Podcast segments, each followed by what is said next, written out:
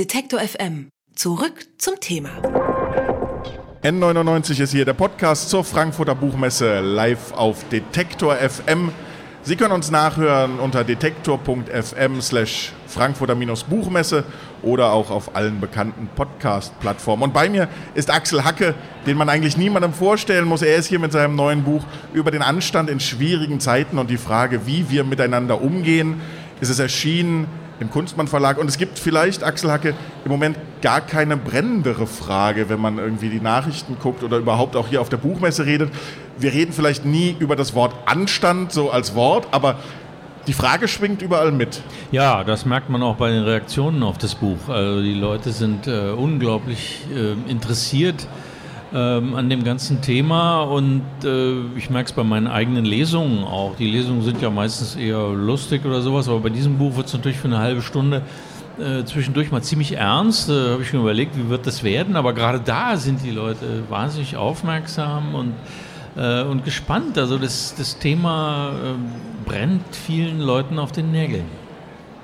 Mein Auto ist seit drei Wochen in der Werkstatt die Reparatur sollte so viel kosten, das ist das Auto im Prinzip gar nicht mehr wert. Dann war ich zweimal in der Werkstatt und habe gesagt, guck mal, ich bin jetzt schon seit so vielen Jahren mit diesem Auto bei euch in der Werkstatt. Dann haben sie gesagt, ja, wir können ein bisschen drehen, 10 Prozent. Dann war ich nochmal da, da wurden es 12. Und dann bin ich irgendwann, was ich gar nicht gut kann, aber ich war so sauer, auch weil ich das Geld gar nicht habe, was die wollen von mir. Da bin ich richtig laut geworden, habe gesagt, ihr habt sie nicht alle und noch ein bisschen schlimmer. Und eine Stunde später kriegte ich einen Rückruf und jetzt kostet es nur noch die Hälfte. ist das so ein Punkt, wo man sagen kann, im Kleinen irgendwie, äh, es war nicht sehr anständig, es war eigentlich auch, ich habe mich nicht wohlgefühlt in der Situation. Aber was für mich jetzt hängen bleibt, ist, wenn ich das ohne diesen Anstand mache, ich komme damit weiter. Ja, ich weiß ja nicht, wie, wie, äh, wie, Sie sich da ausgedrückt haben, äh, zu welchen Beschimpfungsgraden Sie da gegriffen haben. Wir lassen es hier. Aber äh, ich meine, man muss sich im Leben ab und zu mal irgendwie durchsetzen. Also äh, das äh, ist, so ist das Geschäftsleben und, und ganz offensichtlich haben sie auch Erfolg gehabt. Also ähm, kann ich jetzt nicht beurteilen und das Buch ist ja jetzt auch nicht so gedacht, äh, dass ich jetzt der Benimmunkel bin, äh, der bei jeder Lebenssituation irgendwie einen Stempel draufhaut, anständig oder nicht anständig. So, so ist es nicht gedacht. Nein, Sie gehen viel weiter. Sie, Sie, Sie ziehen ja auch viele namhafte Autoren, viele namhafte Philosophen ran. Aber für mich war es trotzdem die Überlegung, ob es für jeden Einzelnen von uns, und das ist ja schon ein Stück weit Ihre, sozusagen, das, die These, die Sie mit ranziehen mit Tschechow, dass nicht nur das, warum leben wir nicht, wie wir leben sollten, sondern auch diese Frage, ich sollte bei mir anfangen und nicht bei den ja, anderen. Genau. Also dass das doch wirklich im Kleinen, also auch in diesen kleinen Momenten ja. des, des, Gegenübers mit anfängt. Also das oder? ist eigentlich der Kern des Buches, ähm, dass es nicht darum geht, äh, den anderen den Zeigefinger hinzuhalten und zu sagen, ähm, wie sie leben sollen, sondern äh, dass die Frage eigentlich an jeden Einzelnen äh, zurückgegeben wird, was dieser Begriff des Anstands eigentlich für ihn bedeuten könnte, für sein eigenes Leben. Denn äh, wenn man ein wie auch immer geartetes richtiges Leben führen möchte, äh, dann gehört ja dazu, dass man eine Haltung entwickelt und ähm, an dieser Haltung auch ein Leben lang irgendwie arbeitet. Äh, und da ist der Begriff des Anstandes, wie ich finde, relativ äh, hilfreich. Wenn man über Moral schreibt, kann ich mir vorstellen, ist es sehr schwierig, nicht auch moralisierend zu klingen und von oben herab mit dem Zeigefinger. Lohnt es sich da sozusagen auf die Form zu achten? Kommt da das Bier? Kommt da sozusagen das Gespräch mit dem Freund ins Spiel? Ja, also ich finde es sehr, äh, sehr wichtig, dass das Buch, so ein Buch wie dieses aus einer aus einer fragenden und suchenden Haltung herauszuschreiben. Nicht aus einer belehrenden, sondern ähm, mit der Grundfrage, was, äh, was heißt das eigentlich? Was, was, was bedeutet dieses, dieser Begriff des Anstandes, der ja auf der einen Seite äh, etwas verstaubt klingt für viele, weil ihnen das immer so gepredigt worden ist als Kind, ähm, der auf der anderen Seite auch ein bisschen äh, schwer benutzbar überhaupt noch ist, weil auch die Nazis ihn benutzt haben. Auch äh, Heinrich Himmler hat seiner Tochter ins Poesiealbum geschrieben, sie soll immer anständig und gütig leben. Ähm, also kann man eigentlich sagen, den Begriff muss man gleich wegschmeißen. Auf der anderen Seite äh, haben ihn aber auch nun viele Leute benutzt, die uns doch was zu sagen haben. Ob das jetzt Erich Kästner war, Hans Fallada, äh, Albert Camus und viele andere, äh, die äh, vom Anstand gesprochen haben als einer als einem sehr tiefreichenden und eben grundlegenden Respekt vor anderen Menschen. Und in diesem Sinne wollte ich den Begriff auch verstehen. Und, äh, und da kommt man ja dann zu Begriffen wie Wohlwollen, Freundlichkeit, Zugewandtheit, Neugier, Interesse an anderen Menschen. Und äh, so habe ich versucht, den Begriff für mich zu, zu entwickeln. Und äh, das ganze Buch ist ja eigentlich nur äh, der Versuch, anderen Leuten zu erzählen, so könnt ihr es eigentlich auch machen.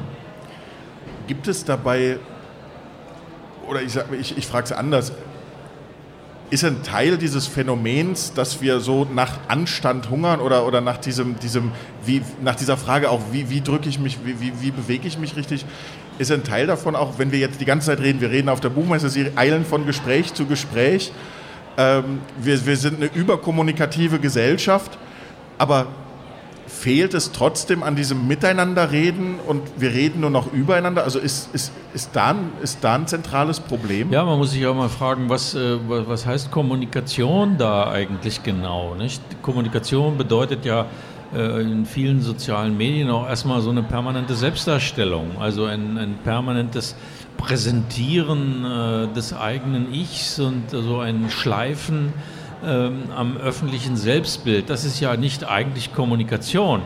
Äh, der entscheidende Teil von Kommunikation wäre ja eigentlich erstmal zuhören, also anderen Menschen äh, zuzuhören und zu fragen, warum und wieso äh, sie das tun, was sie tun. Und genau dieser Aspekt äh, ist uns, glaube ich, ein bisschen verloren gegangen. Man bombardiert sich ständig mit äh, mit Selbstbildern, aber man hat ein bisschen verlernt, äh, ganz normal einfach mal andere Menschen zu fragen. Kann man ja machen, nicht? Man kann ja auch einen AfD-Wähler mal fragen, sag mal, was, äh, was bewegt dich denn eigentlich? Warum kommst, du dieser, kommst du zu dieser Entscheidung? Und vielleicht würde man daraus sogar was lernen können. Bedingt sich das, dass man einerseits sagt, sozusagen, wir alle leben in einer Blase, wir umgeben uns viel zu sehr mit Menschen, die uns ähneln oder die auf einem selben Bildungsgrad wie auch immer äh, sozusagen die, die sehr nah in dem Erfahrungshorizont orientiert sind wie wir selbst, bedingt sich das zusammen mit dem, äh, dass wir uns zu schnell dann über die anderen aufregen, dass man manchmal vielleicht auch sagen kann, meine Güte, äh, AfD, ja, schlimmes Wahlergebnis, aber die sind anderswo auch, davon geht die Welt nicht unter?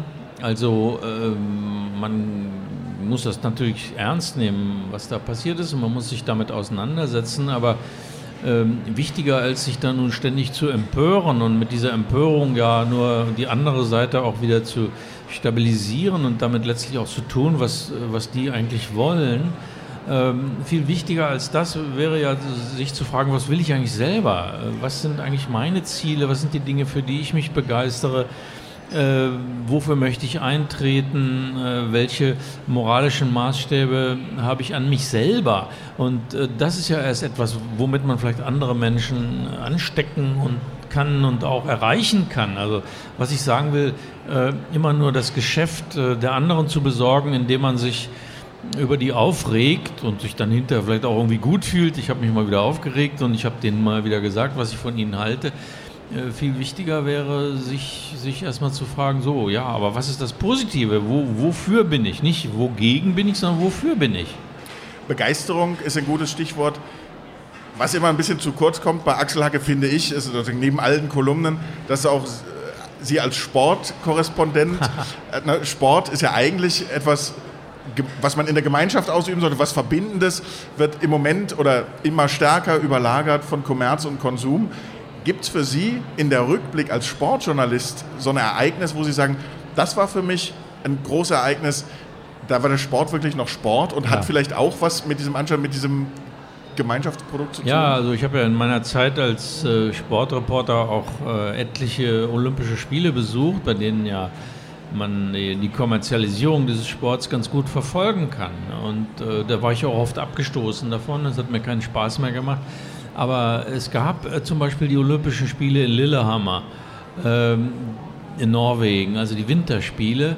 Äh, und da fand der Sport doch zu einem erheblichen Teil nochmal zurück zu dem, was ihn eigentlich ausmacht, zu dieser äh, ursprünglichen Begeisterung, auch zum Selbstsporttreiben. Also das fand ich, die Norweger sind ja so ein naturverbundenes Volk, die erstaunlicherweise im Winter äh, campen gehen, also zelten, schwer vorstellbar für, für unser einen, aber das tun die und die gehen dann selber Skifahren und so war das da auch. Nicht? Da waren überall äh, Zeltlager äh, von Leuten, die in der Natur da zelteten und sich dann die, auch die Wettkämpfe angeschaut haben, aber auch die eigenen Skier dabei hatten und was unternommen haben. Also es war eine sehr, äh, sehr natürliche und überhaupt nicht äh, exaltierte und von außen gesteuerte Sportbegeisterung. Das hat mir damals sehr, sehr gefallen. Axel Hacke ist das hier bei N99, dem Podcast zur Frankfurter Buchmesse live auf Detektor FM. Ich sage vielen Dank, dass Sie da sind und noch, wie sagt man so schön auf der Messe, noch eine schöne Messe. Ja, danke, wünsche ich Ihnen auch. Danke. Wer unser Angebot voranbringen möchte, hilft uns schon mit dem guten alten Weitersagen. Egal ob im Freundeskreis oder im sozialen Netzwerk Ihrer Wahl.